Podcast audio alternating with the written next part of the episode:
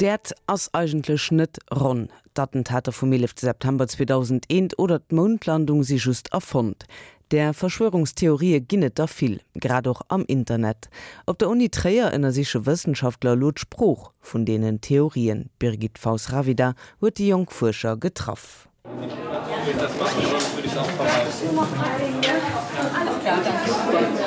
Das Es ist das letzte Seminar vor den Semesterferien Sprache in Verschwörungstheorien.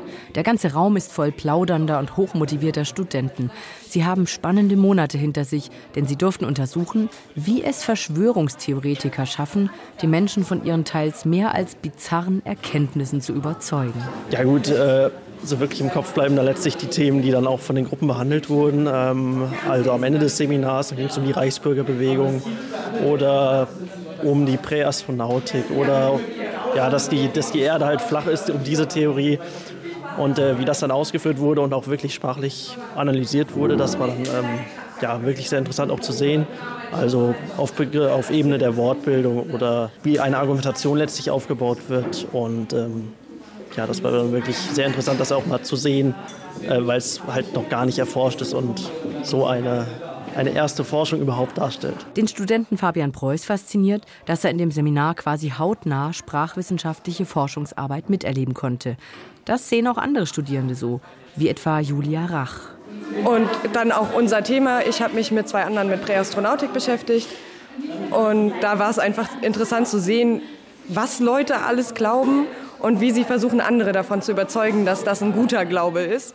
Und damit werde ich mich dann auch in der Hausarbeit beschäftigen, wie argumentiert wird. Die Quelle für die Forschungsarbeit der Studierenden sind in diesem Fall mal nicht Bücher aus der Bibliothek, sondern YouTube-Videos und vor allem die Kommentare, die von Internet-Usern unter die Videos geschrieben wurden. Zum Beispiel zu der Verschwörungstheorie, dass der terroristische Anschlag auf den Berliner Weihnachtsmarkt im Dezember 2016 ein von der Regierung inszeniertes Schmierentheater war, damit die Politiker noch mehr Gründe hätten, die Bevölkerung genauer zu überwachen.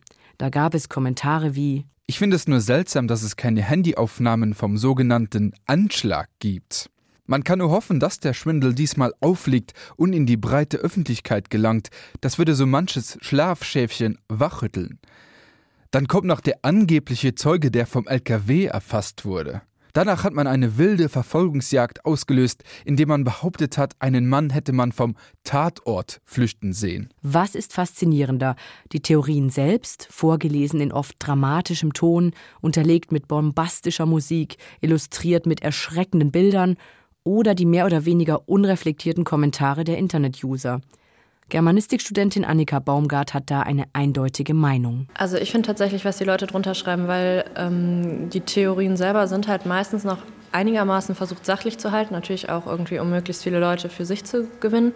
Und in den Kommentaren darunter finden sich dann halt häufig Leute, die wirklich ja schon sehr an den Systemen und an der Politik zum Beispiel zweifeln und dann auch versuchen bewusst zu hetzen. Und ja gerade so wenn es um Flüchtlingsthematiken geht wie zum Beispiel mit dem ähm, Weihnachtsmarktanschlag eben also das ist schon echt Menschenverachten, was da teilweise steht. Und wenn man sich dann überlegt, dass es halt vielleicht unbedarfte Menschen gibt, die mit der Thematik eben nicht so vertraut sind, und dann halt so Kommentare lesen und dann dadurch irgendwie auf falsche Seiten gezogen werden. Das ist halt eigentlich schon erschreckend. Außerdem kann man die Kommentare gut sprachlich untersuchen, weil sie schon in schriftlicher Form vorliegen, die jeder lesen kann.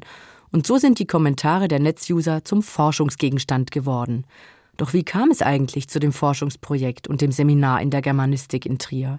Dozent David Römer. Also eigentlich hat uns das Thema förmlich angesprungen. Es liegt ja auch ähm, nahe, Verschwörungstheorien sind allgegenwärtig. Wir finden sie überall ähm, in den Medien, insbesondere durch das Internet, durch ähm, Foren, Websites, ähm, Chats, die sozialen Medien ähm, werden Verschwörungstheorien immens äh, schnell verbreitet. Vor der Zeit des Internets waren Verschwörungstheorien vielleicht eher noch ähm, etwas, das nicht so öffentlich gewesen ist. Ein Verschwörungstheoretiker zu sein, hieß vielleicht mehr etwas im Geheimen zu tun.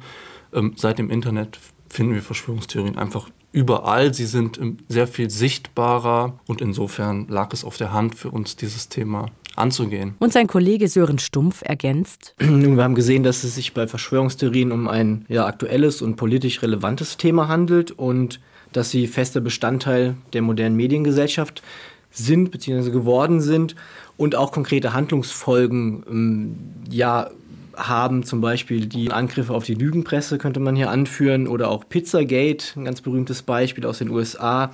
Und sie gewinnen somit auch an politischem Einfluss, beispielsweise im Kontext des Populismus auch. Denn Verschwörungstheorien bleiben nicht im stillen Kämmerlein oder schweren nur im Internet vor sich hin.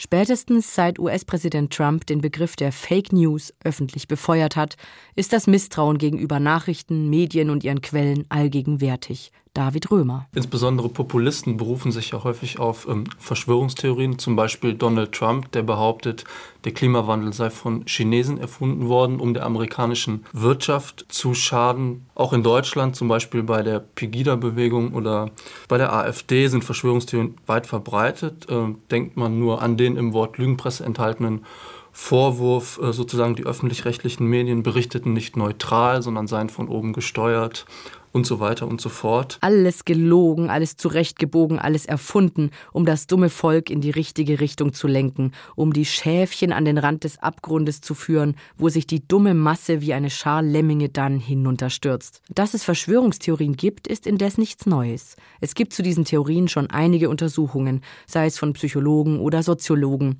Das Neue an dem Trierer Projekt ist aber die Tatsache, dass eben explizit die Sprache untersucht wird, derer sich die Theorien bedienen. Und was für uns jetzt interessant ist, ist die Frage, ja, was macht Verschwörungstheorien eigentlich so attraktiv und ganz konkret, welchen Beitrag leistet die Sprache dazu, dass Menschen an Verschwörungstheorien glauben. Somit betreten wir eigentlich auch Neuland mit unserem Thema und möchten uns der Sprache in Verschwörungstheorien widmen. Das fasziniert eben auch die Studierenden.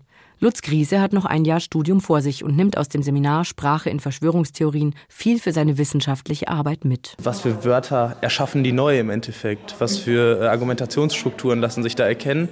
Und äh, was für Argumentationsstrukturen treffen dann nicht nur auf eine Verschwörungstheorie zu, sondern lassen sich in ganz vielen wiederfinden? Also wo sieht man da wirklich so übergeordnete Strategien, wir haben dann so Beispiele wie Ent, Entlarvungsjargon, wenn man so das ganz viele Wörter sowas wie sogenannte sogenannte Politiker, sogenannte äh, Staatsangehörige, sogenannte Länder, also dass man da immer sieht das sogenannte, das ist schon eine Strategie, mit dem die die eigentliche Darstellung in Frage stellen.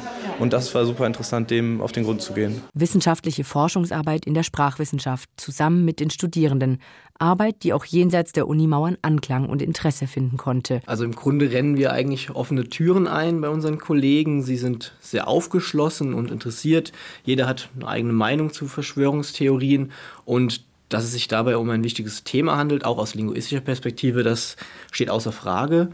Es ist so, dass man sagen kann, dass wir in den letzten Monaten mit diesem Thema einen Schwerpunkt der linguistischen Forschung an der Universität Trier hervorgerufen haben oder jetzt anfangen, diesen zu etablieren und darüber hinaus aber auch mit Kolleginnen und Kollegen aus anderen Universitäten in Deutschland und auch außerhalb von Deutschland zusammenarbeiten und darunter sind auch Historiker, Psychologen, Soziologen, Philosophen und so weiter. Auch in der Lehre ist es ganz interessant, dass die Studierenden sehr interessiert sind, sehr engagiert und ähm, auch eigene kleinere Untersuchungen vorgenommen haben zu einzelnen Verschwörungstheorien und wir auch jetzt im Zuge der Seminare schon einige Abschlussarbeiten jetzt ähm, betreuen werden, wo sich Studierende mit innerer Master- oder Bachelorarbeit mit Verschwörungstheorien auseinandersetzen. Über 1800 Kommentare zu YouTube-Videos wurden bisher untersucht. Und was wurde konkret herausgefunden? Erstens, es gibt ein spezielles Entlarvungsvokabular mit Wörtern wie sogenannt, mutmaßlich, scheinbar. Umgekehrt werden für die Verschwörungstheorien dann auch Vokabeln wie sicher, klar, eindeutig benutzt. Zudem gibt es eigens erschaffene Wortbildungen wie Staatsterrorismus und Lügenmedien. Sehr gerne verwendet werden auch Redewendungen wie etwas stinkt zum Himmel oder etwas wird unter den Teppich gekehrt. Auch Metaphern kommen vor, etwa Lichtmetaphorik wie etwas kommt ans Licht oder Inszenierungsmetaphorik wie Puppenspieler oder hinter den Vorhang schauen. Für ihr Projekt haben die Dozenten über einen Forschungsantrag eine wissenschaftliche Hilfskraft genehmigt bekommen. Auf lange Sicht haben David und Sören vor, ihre Arbeit auch im Internet zu dokumentieren. Da, wo die Verschwörungstheorien blühen. Die Idee ist eventuell einen Twitter-Account einzurichten, bei, über dem wir regelmäßig kleinere Ergebnisse präsentieren können. Was ein bisschen größer wäre, wäre vielleicht eine eigene Homepage, auf der man dann auch regelmäßig Texte einstellen könnte, Verlinkungen beispielsweise auch zu Kolleginnen und Kollegen. Also Verschwörungstheorien verbreiten sich über die sozialen Medien. Warum sollen wir nicht auch unsere Forschung zu Sprache und Verschwörungstheorien über soziale Medien verbreiten? Op der Uni Träerhuforschungen nu gefangen iwwer Spruch vun Verschwörungstheorien die Hoteille Beitrag heren vum Birgit Faus Ravida das eng Minut op halber Zeng.